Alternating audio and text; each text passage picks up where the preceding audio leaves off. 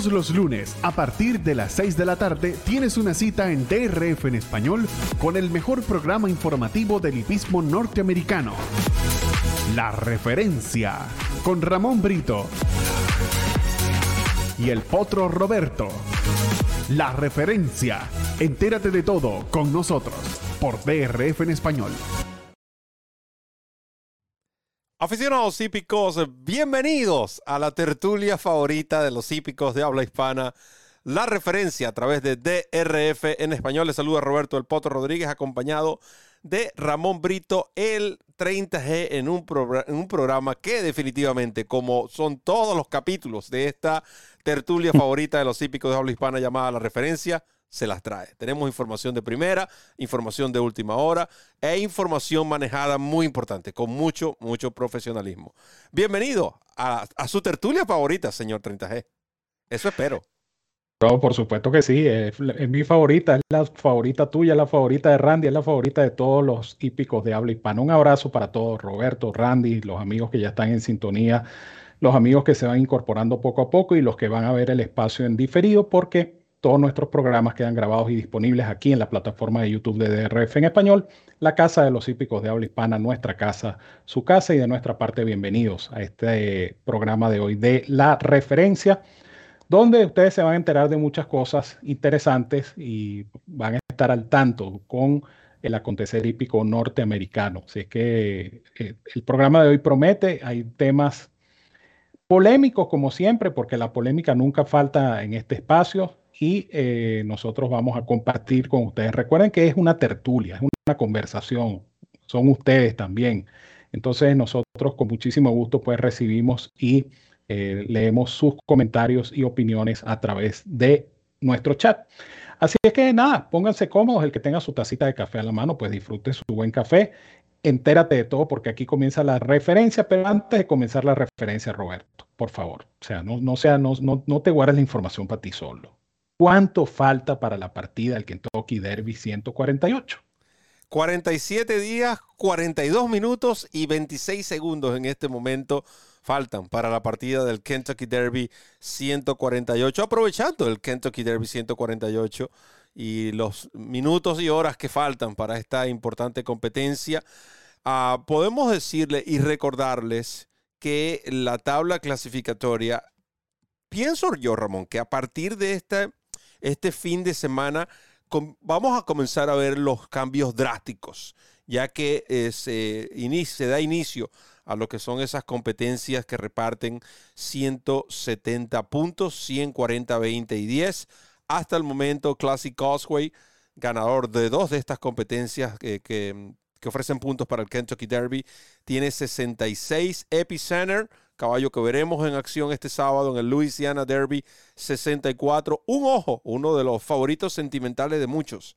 54 puntos. Simplification, 54 puntos.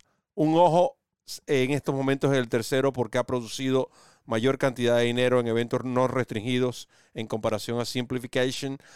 Forbidden Kingdom, caballo que según la información, y ya pronto Ramón hablará respecto también de ese caballo, falló uno de los ejercicios. Morello tiene 50, al igual que Forbidden Kingdom. Smile Happy, otro caballo del cual tenemos información en nuestro programa, 30 puntos. Greyhound, 21. Después tenemos a Ethereal Row, In Due Time y Dean List, estos tres con 20 puntos. Barber Row, uno de mis caballos favoritos en esta ruta. No ha ganado, pero sigue sumando tanto dinero como puntos. 18 y están en la duodécima posición. Luego están empatados Papa Cap, Zenden, Chip Sessional. De estos dos últimos tenemos también información con 14. Guayabarri, Donegal, otro de los caballos que estaremos hablando, tienen 12 puntos cada uno. Y cierran Tease the Bomb, Rotten and Roll y Slow Down Andy con 10 puntos. Existen otros 8 ejemplares que tienen 10 puntos también, pero por lo antes eh, explicado, que estas posiciones se otorgan acorde a la cantidad de dinero. Cuando están igualados en puntos, entonces eh, se deciden por la cantidad de dinero acumulados en carreras no restringidas. También les recordamos que en Europa hay un triple empate. En Europa sí es un solo puesto, el, un solo cupo con 20. Y Combustion, el japonés, tiene 30 en la ruta de Japón. Dicho todo esto, las posiciones que nunca dejan de ser importantes, les recuerdo también que las próximas carreras son las siguientes. Tendremos el Derby de los Emiratos este sábado en horas de la mañana para acá, nosotros acá en los Estados Unidos, horario de la tarde en los Emiratos Árabes, en una milla y, un y tres dice, eh, de hecho, las dos únicas competencias del camino al Kentucky Derby que se corren en una milla y 3.16 se van a disputar este sábado, que es el Derby de los Emiratos y el mencionado Louisiana Derby, ambos con un millón de dólares a repartir, ambos con 170 puntos. El día 26, ese mismo día, tendremos una prueba en Japón. El 27, una carrera que yo siempre he dicho, no entiendo por qué no hay más propietarios que buscan esta, el Sunland Derby, medio millón de dólares, 50 puntos para el primer lugar. Y el día 31, cerrando el mes, se corre el Cardinal Stakes en Shelford City. Esa corresponde a lo que es la ruta al Kentucky Derby de la sección de Europa.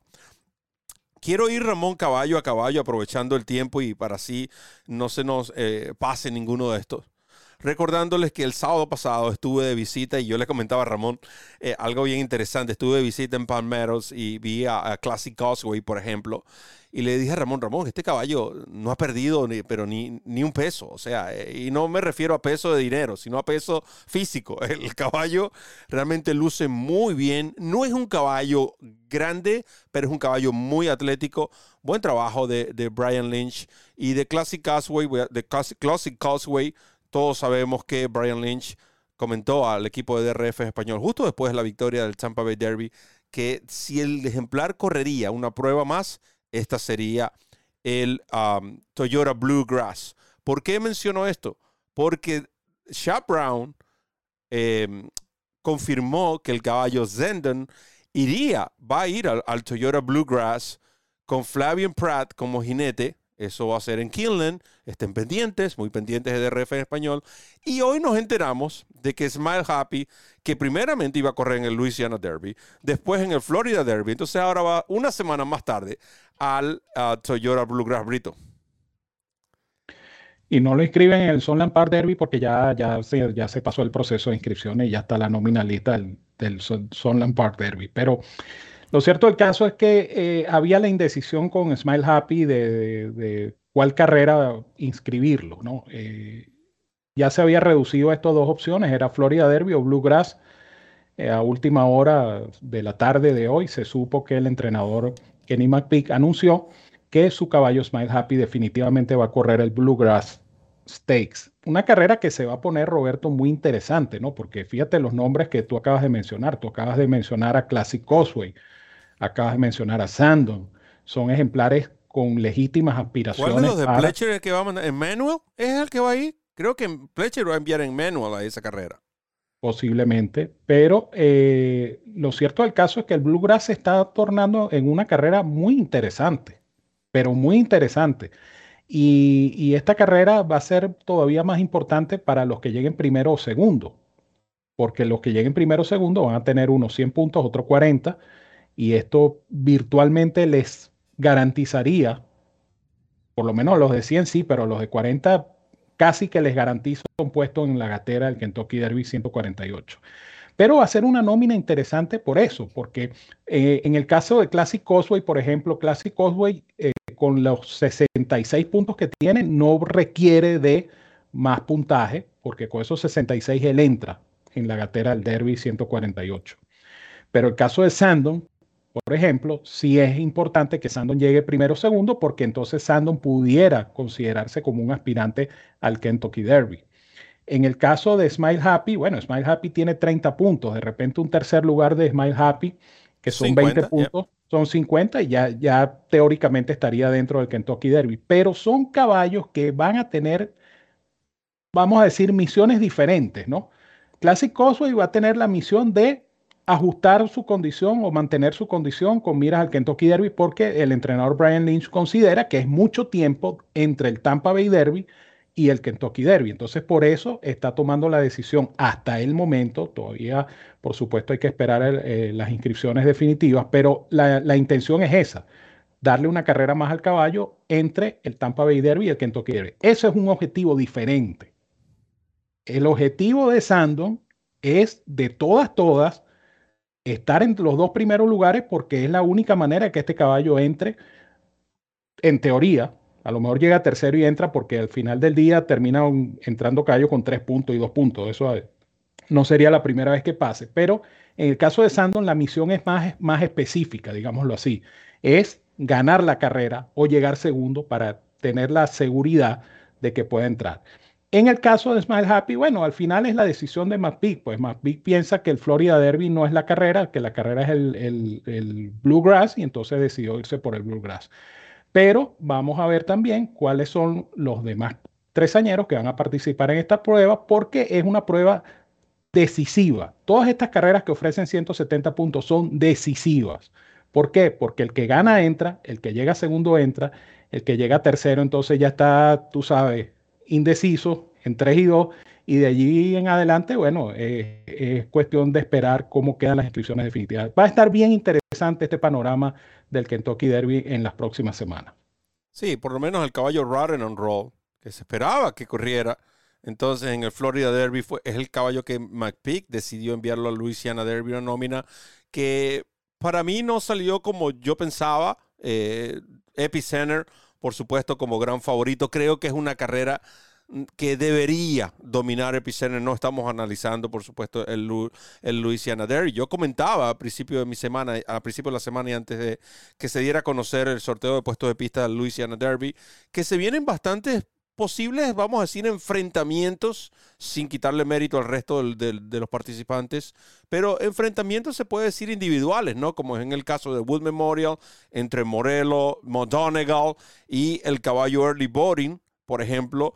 Eh, Simplification y Guayabarrio en, en el Florida Derby. Ahora resulta que el, ejemplar um, que llegó segundo y tercero, lo mencioné ahora, en el, en el uh, Tampa Bay Derby, um, oh, Chip Sessional, Chip Sessional va a correr en el Florida Derby.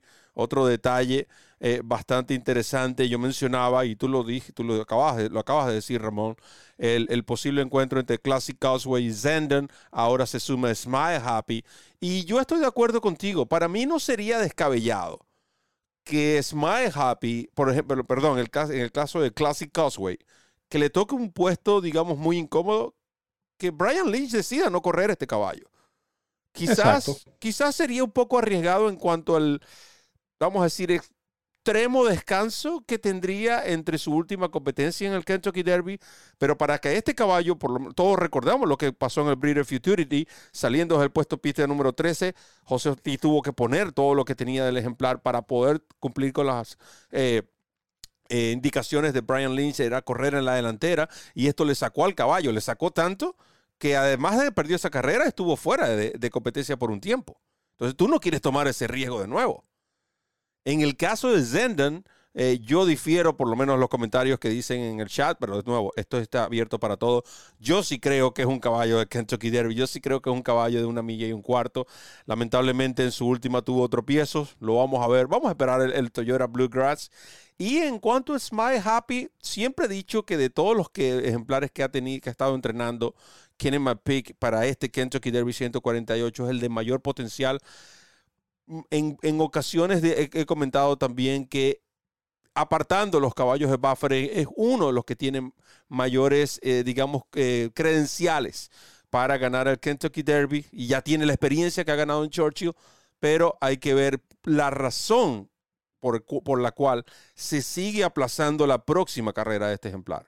Eso también puede haber un indicativo allí. Porque si tú me dices, el caballo va a correr la próxima semana, no, va a correr dentro de dos semanas, no, pero ahora va a correr dentro de tres semanas, ¿en qué momento tú estaba listo para correr la semana anterior que tú dijiste que iba a correr, pero nunca corrió?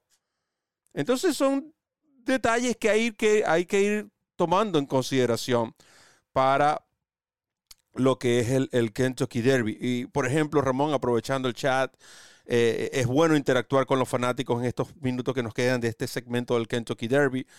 Es cierto, este caballo Simplification tiene muchos admiradores, eh, por supuesto, quizás por las conexiones. es un caballo que, corre en Gotham Park. Pero nosotros lo hemos dicho y, y de nuevo se ha dicho porque es lo que las estadísticas también así lo dicen.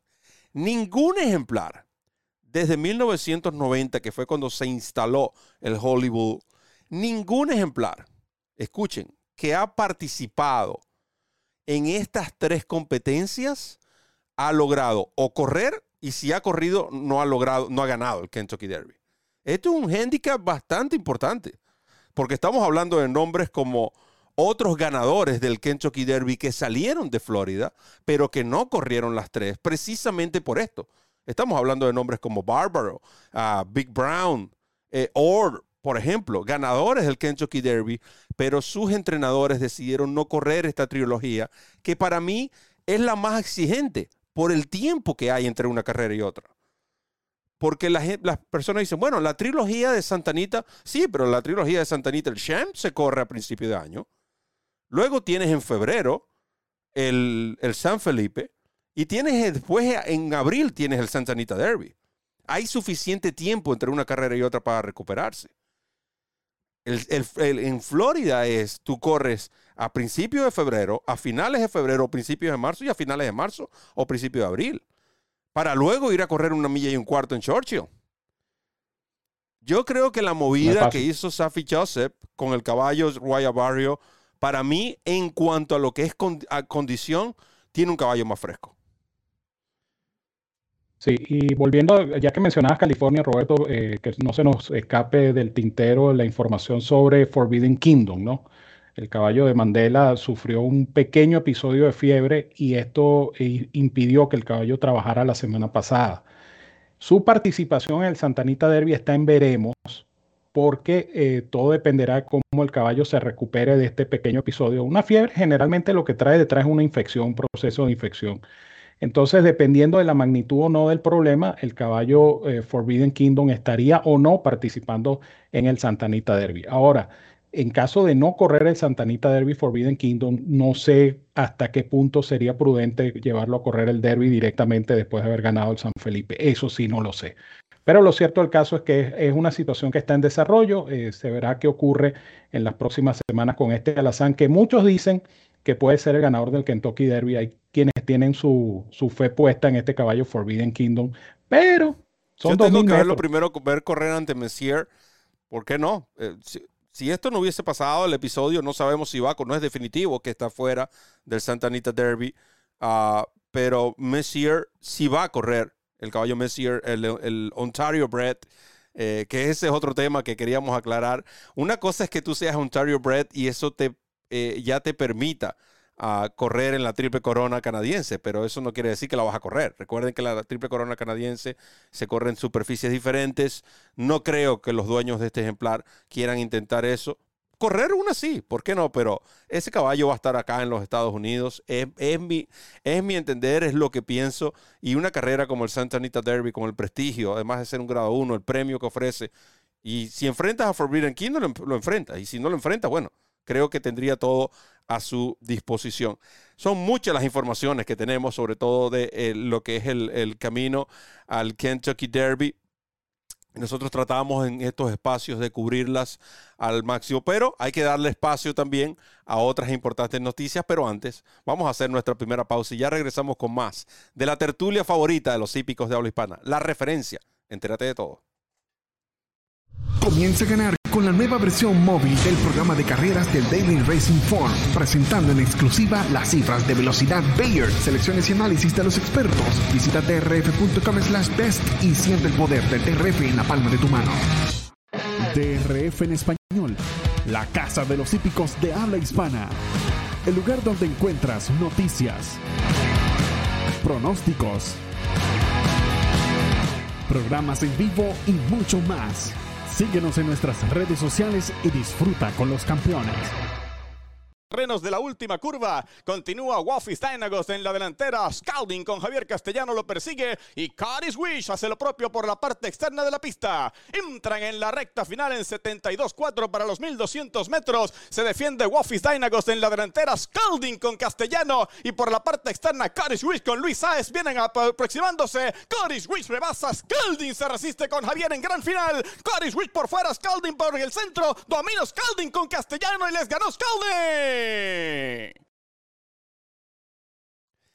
Seguimos disfrutando de la tertulia favorita de los hípicos de habla hispana, la referencia aquí en DRF en español, la casa de los hípicos de habla hispana, Roberto El Poto Rodríguez, acompañado de Ramón Brito el 30G, como siempre, Randy Albornoz en los controles y todos los fanáticos que están interactuando con nosotros en el chat. En este segmento queremos recordarle, ya se dio a conocer el ranking de la Asociación Nacional eh, de Hipismo en los Estados Unidos, donde no hubieron cambios, Ramón. Eh, Life is Good, 344 eh, puntos, mantiene el primer lugar.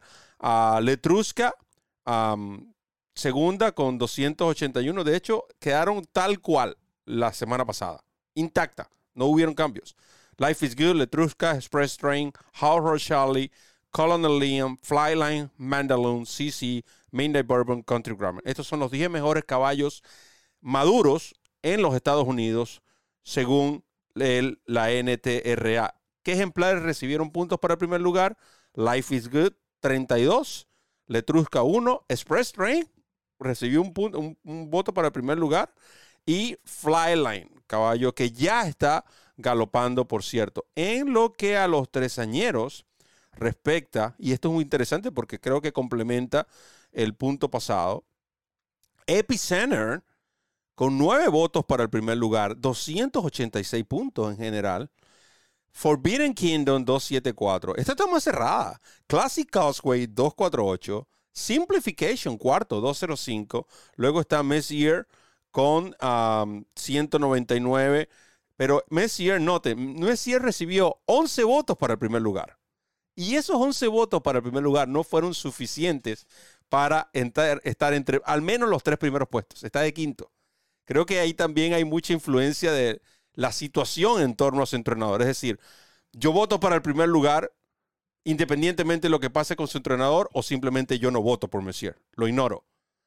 E, eso puede ser lo que esté sucediendo. Smile Happy, 163 puntos. Wire Warriors, 128 puntos. La potranca Secret Oath, que va a enfrentar a los machos en el Arkansas Derby, confirmado por Dwayne Lucas. Eso será en Oakland Park. Eh, recuerden que nosotros comentamos eso la pasada semana en el programa de referencia. Y si usted no lo vio, simplemente vaya a YouTube, vea el programa y ahí comentamos sobre Secret Oath. Morello 82 y Zenden 52. Estos son los 10 mejores potros según el ranking de la NTRA. Dame tu opinión sobre el ranking antes de pasar a un tema que es bastante interesante. Bueno, en el caso de los caballos maduros no hay, no hay variaciones porque tampoco ha habido la cantidad de pruebas para, para que existan estas variaciones. Pues Life is Good con su triunfo en la pega, su World Cup y Letrusca con su reparecida, pues garantizan esos, esos puntos o ese puntaje como líderes en esta, en esta sección, digámoslo así, de ejemplares de cuatro o más años. En el caso de los potros, sí, eh, eh, yo creo que efectivamente hay, hay esa, esa tendencia con Messier, ¿no? Eh, Messier quizás no lo tomen en cuenta por el caso de Buffer y eh, a lo mejor esos 11 votos son personas que, bueno, que, que, están aislando al caballo de los hechos que están a su alrededor. Porque... Exacto, todo o nada. Correcto. En, mi caso, en mi caso, Messier recibiría el primer voto. En mi caso. Por supuesto. Y es que, y, y en el mío también, pero esta votación, y, esto, y esto es lo que quería explicar, esta votación es una suerte de encuesta que se hace entre los cronistas acreditados por la National Thoroughbred Racing Association. Y a lo mejor estos cronistas están pensando erróneamente, por cierto, en, la situación de Buffer. Aquí la situación de Buffer no tiene nada que ver, porque esto no es un ranking para el Kentucky Derby. ¿No? Entonces, entonces, esta es una situación que a lo mejor están mal interpretando aquellas personas que les ha tocado votar porque indiscutiblemente, siendo objetivos y, dejando a un lado el tema de Buffer y, todo el proceso que hay con Buffer, Messier pareciera ser el, mejor prospecto tresañero en los Estados Unidos. Entonces no tiene sentido, por lo menos en lo que a nosotros respecta, no tiene sentido que esté en el quinto lugar donde está. Es un caballo que debería estar primero, segundo, cuando mucho.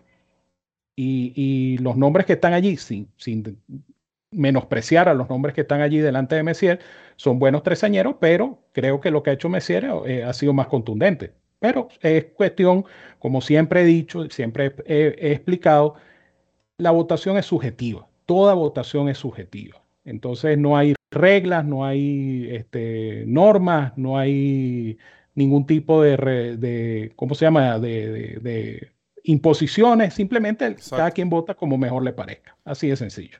Y, si usted quiere saber la diferencia sobre los rankings más importantes, por ejemplo, el de la NTRA, eh, que es el National Thoroughbred Racing Association, el de la Breeders' Cup Classic, en el cual eh, este humilde servidor eh, forma parte, o del, TRC comentario del Ranking Longines, en este mismo canal de YouTube de Daily Racing Form, ah, hay un programa donde yo explico algunas o las principales diferencias entre estos rankings.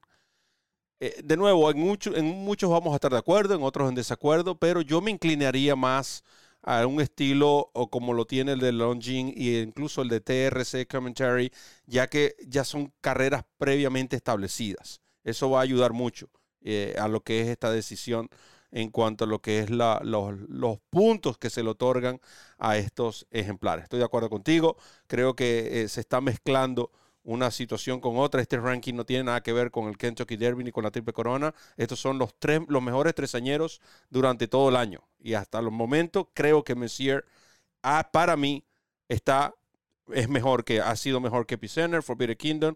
Yo diría que el mismo Classic Causeway tiene más méritos. Cayo ha ganado dos carreras de lo que es el camino al Kentucky Derby.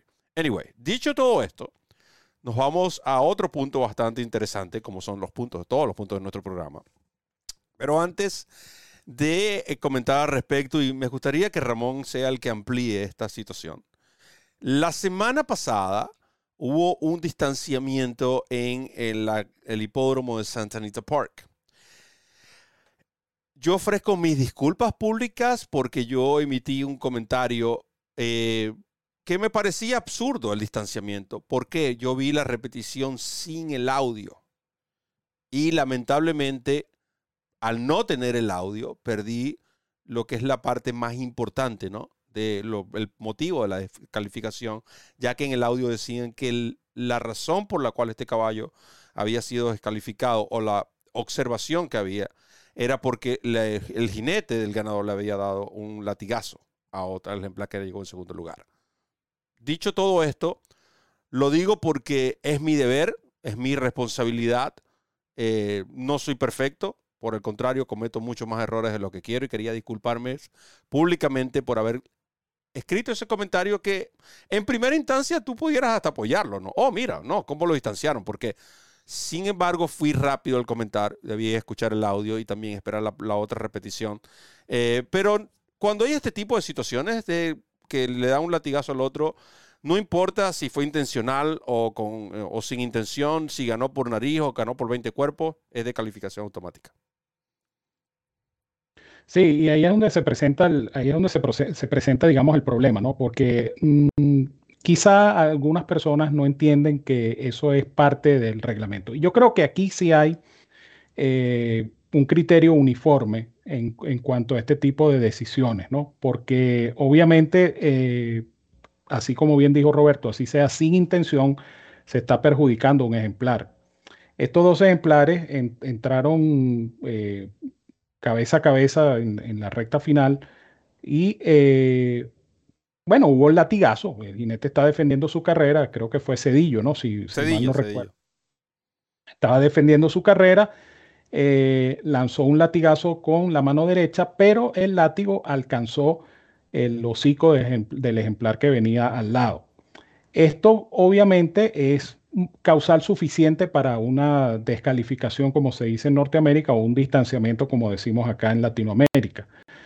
Eh, hubo comentarios de personas que, decían que, bueno, que, este, que eso era un abuso, que, si los comisarios están ciegos, que si, que por qué lo bajaron. Y entonces eh, hay que ver, como pudo haberle pasado a Roberto en el momento, hay que ver el detalle del por qué yo vi el video y le dije a Roberto, no, pero es que el, el jockey le da un latigazo al otro, al, caballo del lado, eh, así sea sin intención, ya eso es causal de, descalificación. Y efectivamente esa fue la decisión.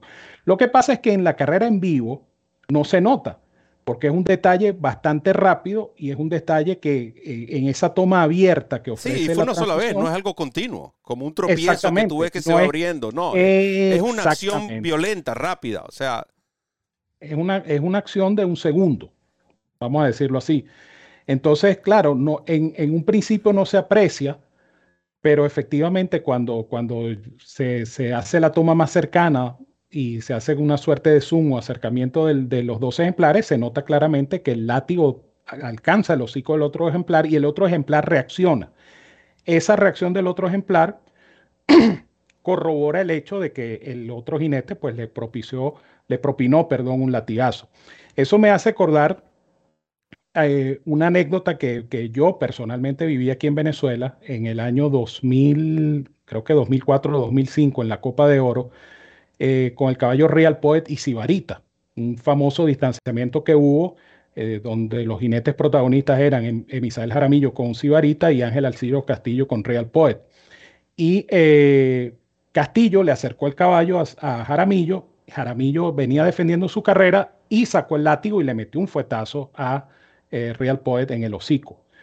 Obviamente Castillo, después de pasar la raya, vino rápidamente, reclamó yo bajé, yo era allegado al caballo, a los propietarios del caballo, y yo bajé a averiguar qué había pasado y en ese interín pues se da el distanciamiento y salí incluso a la pista a recibir al caballo y Castillo me explicaba justamente en ese momento lo que había ocurrido, que eh, Jaramillo le dio sin querer, él mismo lo reconoce, que le dio sin querer un latigazo, pero en cualquier reglamento de carreras eso es causal automática de descalificación o distanciamiento. Esa fue la Copa de Oro de 2004, si la memoria no me falla, entre Real Poder y Varita. Y mucha gente también este, expresaba su, disgusto por la decisión, porque decían que, que en dónde se cruzó. Porque lo que busca, eh, lo que busca el aficionado cuando hay un, un, distanciamiento es dónde estuvo el tropiezo como tal. Claro, el tal no existió. El tropiezo tal no existió. correctamente. Entonces interpretan como que hubo un tropiezo y por eso, por eso descalificaron al ejemplar. Pero eh, ciertamente son cuestiones que, que, están dentro de las carreras, son imponderables dentro de las carreras. Obviamente ningún jinete va a querer hacer eso a propósito de, de maltratar a otro ejemplar y este, cuando esto ocurre, obviamente, insisto, involuntariamente, pues procede el distanciamiento. Bueno, dicho todo esto, pasamos a otro tema bastante interesante. Hoy eh, estuve interactuando con don Juan Oleaga, como siempre, en nuestra cuenta de Twitter, y creo que habían algunos fanáticos, los cuales yo le invité, no sé si están presentes en el chat, pero me gustaría aclarar esto. hay, cierta confusión en cuanto al significado del run-up y del rail distance vamos primero con el run-up y vamos a tratar en estos minutos de ser lo más claros y específicos posible para que ustedes comprendan aquellos que no están familiarizados con eso.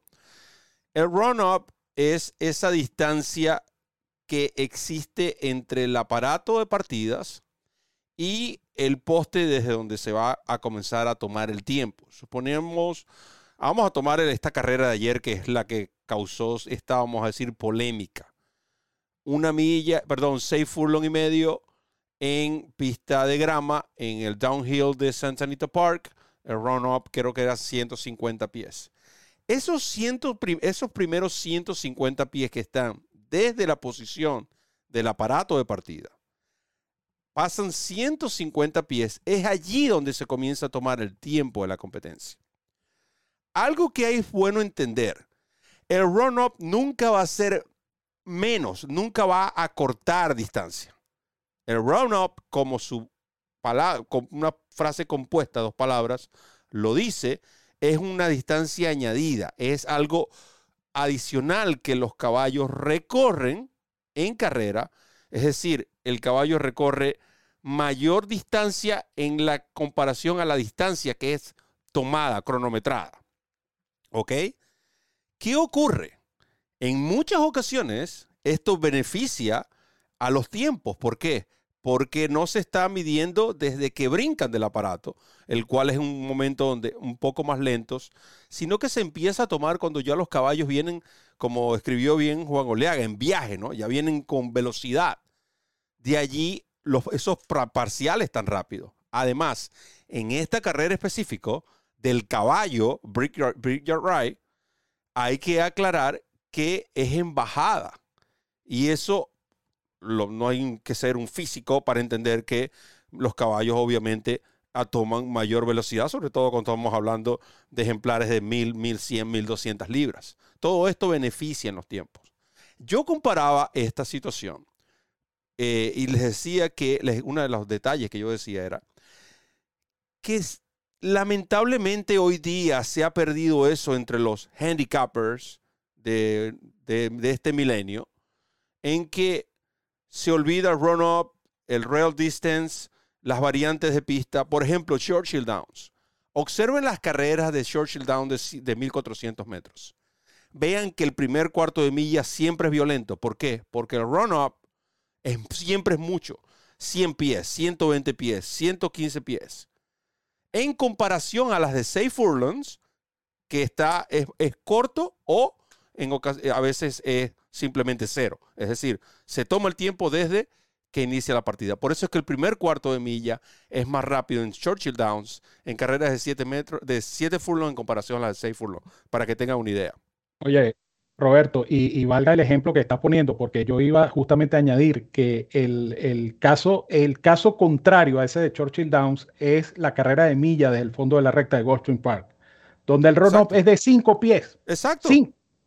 5. Por eso es, que ven el primer parcial 25. Lento, exactamente. Oh, ¿Por qué estos caballos pasan 25? Si es una milla. Y después pasan en 46 o 47. Claro. pero es porque, porque Roma es, es, nada. Exactamente. Entonces eso, eso es bueno aclararlo para que la gente entienda por qué ese primer parcial en las carreras de milla de Goldstream Park es tan lento. Suele ser de 24, suele ser de 25. Es por eso, porque la partida se toma el tiempo se toma apenas cinco pies después que salen del aparato, prácticamente al lado del aparato. Sí, pero erróneamente, como leí, quiero aclarar esto, nunca corta distancia. O sea, es decir, si el run-up es 40 pies y la distancia es 1200 metros, no quiere decir que los caballos van a correr 1160 metros. No, esa no existe. Porque el run-up simplemente va a ser más. El caballo recorre mayor distancia que el tiempo que es cronometrado. Eso es totalmente diferente al rail distance. El rail distance tienes exclusivamente con las carreras en pista de grama. Esto es para proteger ciertos sectores, ciertos segmentos de la pista. ¿Qué pasa? Los hipódromos colocan algunas competencias, sobre todo cuando son muchas carreras de ese día en grama, algunas las corren, o por lo menos hasta esa semana. Hay veces que lo hacen hasta semanal, de eso depende del hipódromo y la condición y el, trabajo de mantenimiento que se le aplica a la pista. Hay unos que dicen, mira, esta semana vamos a correr con el rail eh, eh, cero distance, cero feet es nada, cero. O sea, el rail está normal. en la condición normal. Cuando esto sucede, según las estadísticas, eso es por eso es que los, los handicappers eh, se ha perdido eso. Si yo voy a analizar una carrera en grama, lo primero que quiero saber es cuánto es la distancia del riel. ¿Por qué? Porque si el riel está en cero, los caballos que corren cerca del riel van a tener muchísima ventaja, por lo menos. Vamos a tomar el caso de Gulfstream Park. Ya que estamos hablando de Gulfstream Park, vamos a tomar el caso de Gulfstream Park. En Gulfstream Park, cuando esto sucede en pista de grama, en distancias que van de por debajo de 7 por encima de los 7 furlong y medio, que es la... El puesto 2 tiene 20 victorias. Mayor que todo, hasta el momento, en este Championship Meet. Pero cuando el Riel los, lo está fuera, eh, desde 15 pies en adelante, los puestos 5 y 6 se convierten en los más ganadores con 17. Es, es para que tengan una idea cómo juega el Riel. ¿Por qué? Porque el riel al estar en la posición normal, en cero, el que el caballo que va en los primeros puestos, sobre todo en los puestos de adentro, sobre todo si es velocista, tiene esa, esa ventaja de tomar la curva primero. Los otros, ustedes notan que los otros son los que se abren. Pero cuando el riel está afuera, sobre todo cuando estamos hablando de 80 pies, todos los ejemplares, incluso los ejemplares de afuera, cobran mayor, eh, eh, tienen mayor oportunidad. Entonces, este, estos dos temas de los rieles, y esto es algo que me gustaría, por supuesto, ampliar en otro programa, por razones de tiempo no lo podemos hacer en este, pero siempre es bueno tomar en consideración, y esto me recuerda a aquella famosa carrera, y con esto los dejo, aquella famosa carrera del Jessamine, una carrera que causó eh, polémicas porque eso ocurrió en Kinland, el riel eh, estaba, el, esto fue, fue con respecto al run-up. El run-up eh, de una carrera de otra cambió y resulta que estas dos yeguas, una creo que fue, era, de Top Pledge, creo que era Sweet Melania. Eh, si, si, no me equivoco, era Sweet Melania, una de las yeguas, pero el tiempo fue un segundo. Y todo esto se debió al bendito run-up. Dicen, eso fue un artículo que eh, publicó Mari McGee del, del Daily Racing Form, donde debido a este cambio de, de estas aplicaciones del run-up y rail distance, equivale a 30 mil carreras anuales en Estados Unidos que los tiempos no son tomados correctamente. Tal es la importancia. Entonces, tenemos que estar, eh, eh, de nuevo, pendientes de este tipo de situaciones. Creo que me he sabido explicar. Ramón, te puedo dar unos minutos también, por favor, si quieres añadirle al caso. Si no, usted mismo nos manda comerciales. No, simplemente para cerrar este segmento, eh, son son situaciones que se presentan en, Norteamérica y, preguntaban justamente el tema de los tiempos. El tema del tiempo es que el tiempo se toma desde el poste en el cual se disputa la carrera. Lo que varía es la ubicación del aparato de partidas. El aparato de partidas puede estar más cerca, puede estar más lejos, pero el tiempo como tal comienza a cronometrarse desde que los ejemplares pasan por el poste correspondiente a la distancia de la carrera. Esto para, para aclarar una duda que quedó ahí en el chat, porque efectivamente es así, pues. Y el caso del, del, riel, pues el riel es portátil, ¿no? Porque mucha gente también se preguntará, oh, pero ¿cómo hacen para mover la baranda? Porque están acostumbrados a ver barandas que son de hierro y que están ahí toda la vida. No, las barandas de las pistas de grama son primero de seguridad y segundo son portátiles, entonces se pueden mover rápidamente a la distancia apropiada dependiendo de la necesidad que tenga la superficie de grama correspondiente. Creo que con esto aclaramos ese, ese punto y con esto nos vamos entonces a nuestra última pausa y al regreso venimos con más polémica y más noticias aquí en la referencia, la tertulia favorita de los hípicos de habla hispana. No se vayan. Comienza a ganar con la nueva versión móvil del programa de carreras del Daily Racing Form, presentando en exclusiva las cifras de velocidad Bayer, selecciones y análisis de los expertos. Visita drf.com slash best y siente el poder del DRF en la palma de tu mano. DRF en español, la casa de los hípicos de habla hispana. El lugar donde encuentras noticias, pronósticos, programas en vivo y mucho más. Síguenos en nuestras redes sociales y disfruta con los campeones.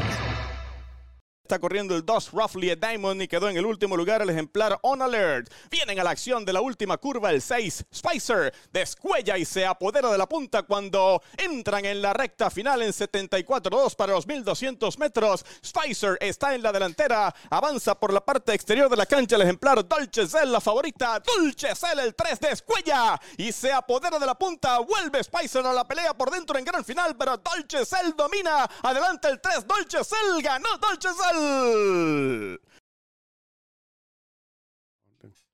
Continuamos con la tertulia favorita de los hípicos de habla hispana, la referencia, el Poto Roberto Rodríguez, acompañado de Ramón Brito, el 30G, Randy Albornoz, como siempre efectivo en los controles. Ah, dos noticias bastante importantes. Una es que la campeona treseñera Eco Zulu regresa este fin de semana en el Fairground Oaks. Eh, como todos saben, esta yegua ya va a dar inicio a lo que será su campaña como tresañera en miras al máximo gol, ¿no? La, esa uh, British Scout Distaff que este año solo le pido al Señor que estas yeguas estén todas sanas. Me refiero a Ecozulu, Malatav, Letrusca, eh, todas las que usted quiera nombrar, especialmente Clarier. Después de lo que hizo Clarier en su regreso, créanme, no sé, realmente con el respeto que se merecen todas las demás, van a tener que correrle esta yegua ese año. Yo lo dije y lo, lo, mantengo. Eh, si esta yegua se mantiene sana, me atrevería a decir que vamos a ver una versión femenina de Gun Runner en esta Clarier, por cierto, entrenada también por Steven Asmussen. Y otro tema interesante es que mañana se va a llevar a cabo el sorteo de los puestos de partida de la Dubai World Cup, la vigésima sexta edición de este evento, que los últimos tres ediciones, con la excepción de, obviamente, el que no se celebró por razones del COVID, pero las últimas tres ediciones disputadas han sido ganadas por el Godolphin, que van a tratar de mantener esa racha este año.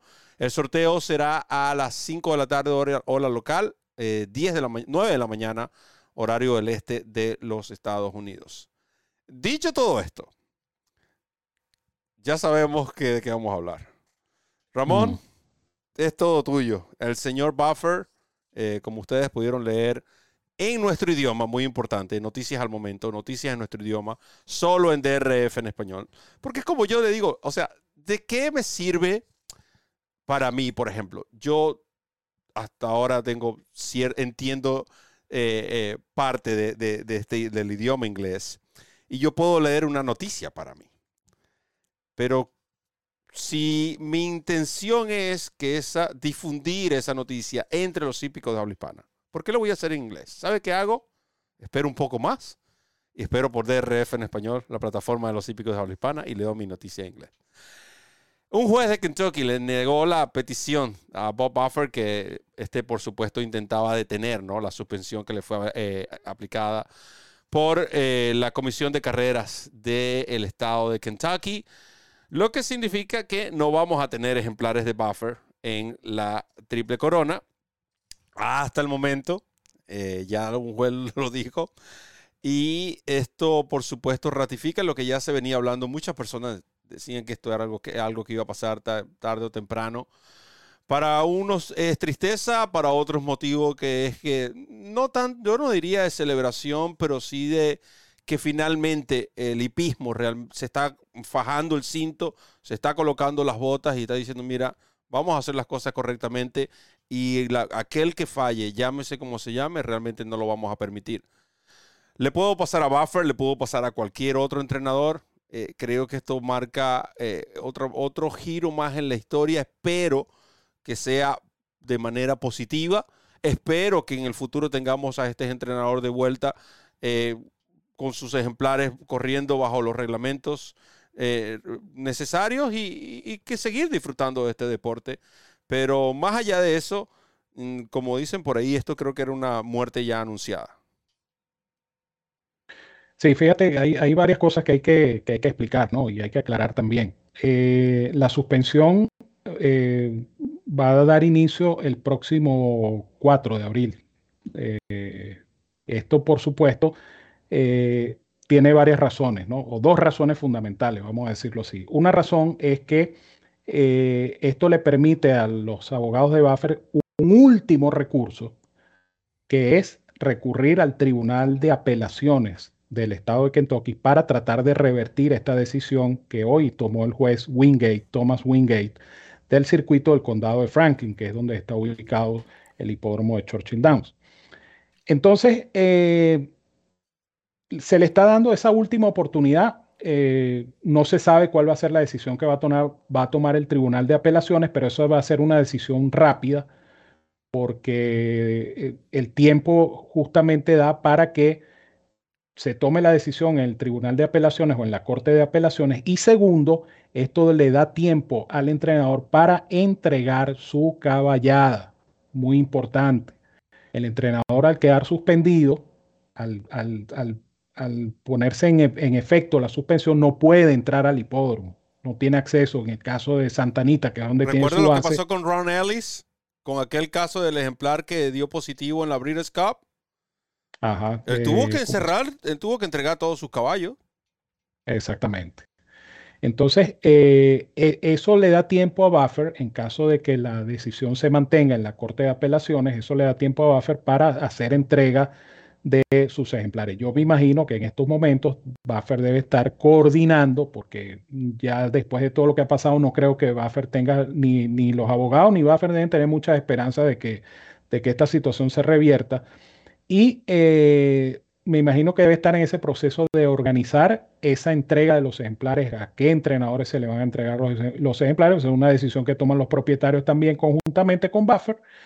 Y eh, la suspensión entraría en vigencia el 4 de abril, eh, lo cual sería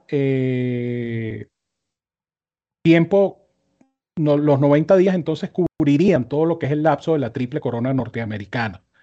Entonces Buffer no estará presente, si esta decisión se mantiene, Buffer no va a estar presente en la triple corona norteamericana. Ahora bien, eh, el, hecho de que esto ocurra no quiere decir que Buffer quedó eliminado como entrenador, ¿no? Y era lo que decía Roberto en, la introducción al tema.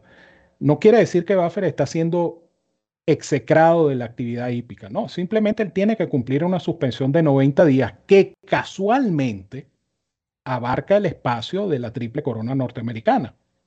Casualmente. Buffer va a estar fuera esos 90 días, pero después de 90 días Buffer puede presentar sus ejemplares.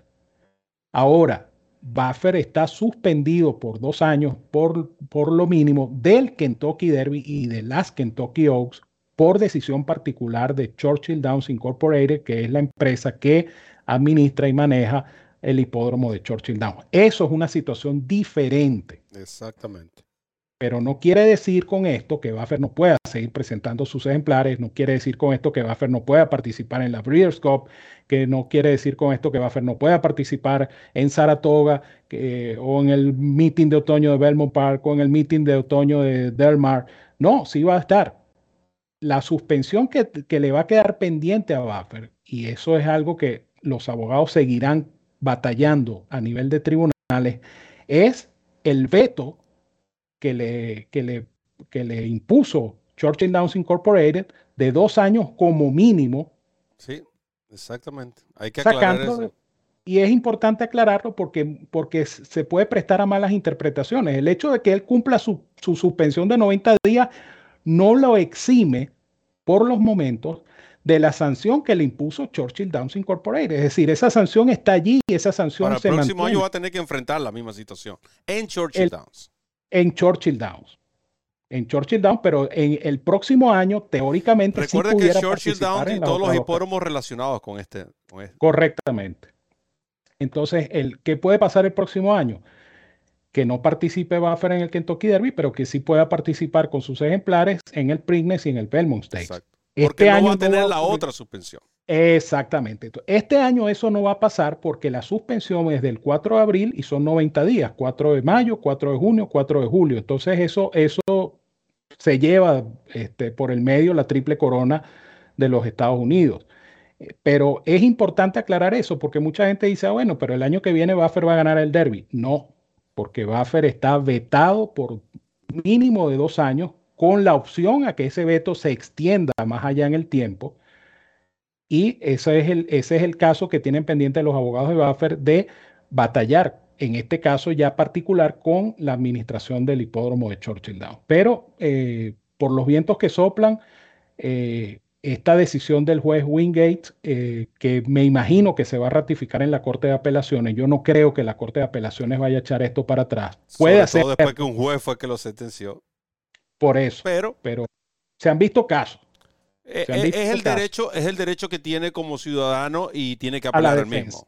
Correcto. Él tiene, él tiene derecho a defenderse y si la ley le otorga el recurso o el beneficio de, ir a un tribunal de apelaciones, él lo va a hacer. Y obviamente lo tiene que hacer. Eh, para ellos es necesario hacerlo.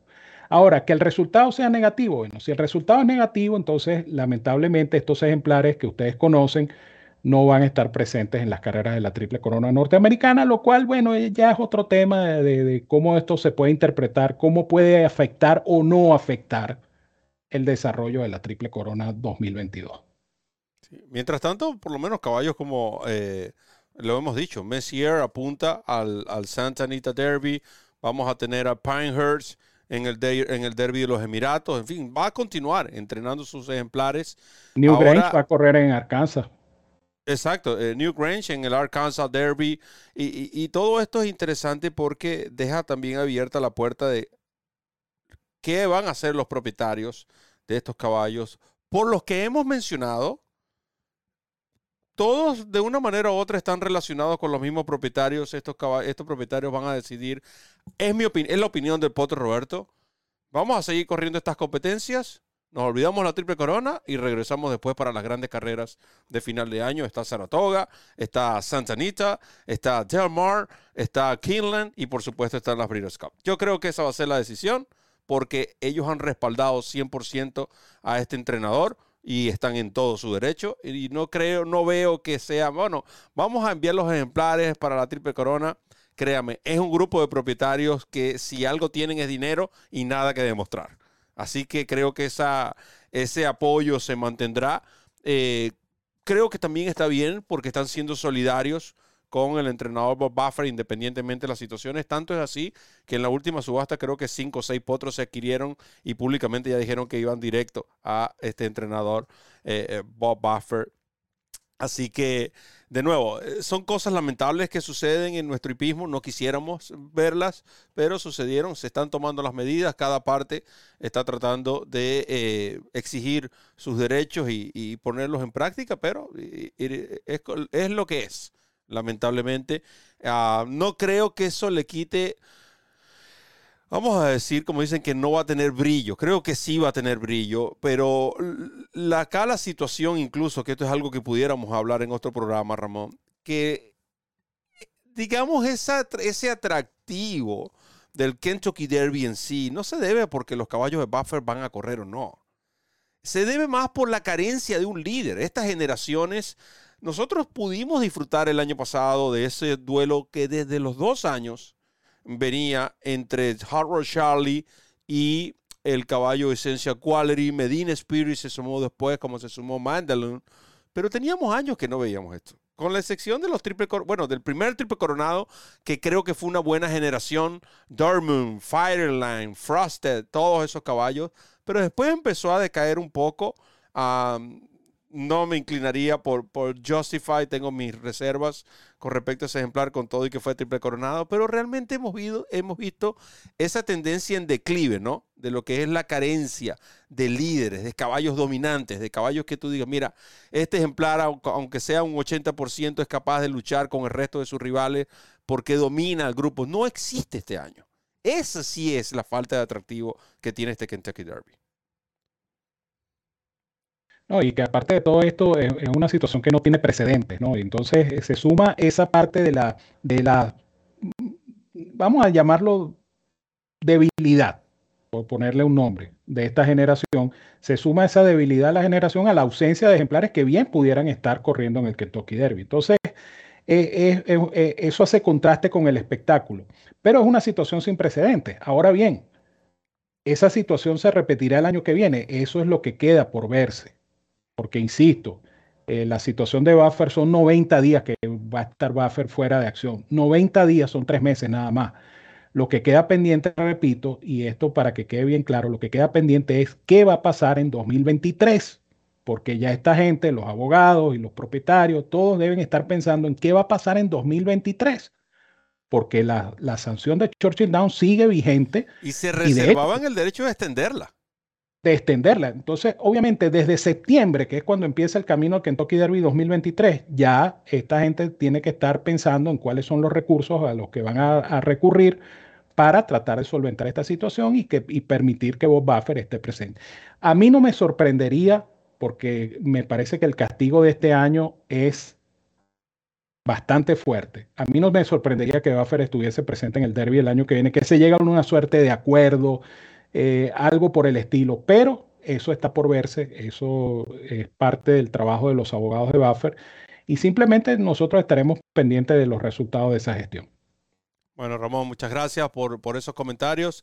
Gracias a todos los fanáticos que estuvieron atentos a este programa. Gracias a todos que los van a ver en eh, vía diferido. Lamentablemente hemos llegado al final. Eh, son programas de una hora. A veces nos gustaría extendernos, pero también nos gusta, nos gusta también respetar su tiempo y agradecerles, por supuesto, por el espacio y eh, todo lo que nos han compartido a través del chat en esta hora del programa, de su programa favorito, la tertulia favorita de los hípicos de habla hispana, la referencia. Ramón Brito con la despedida.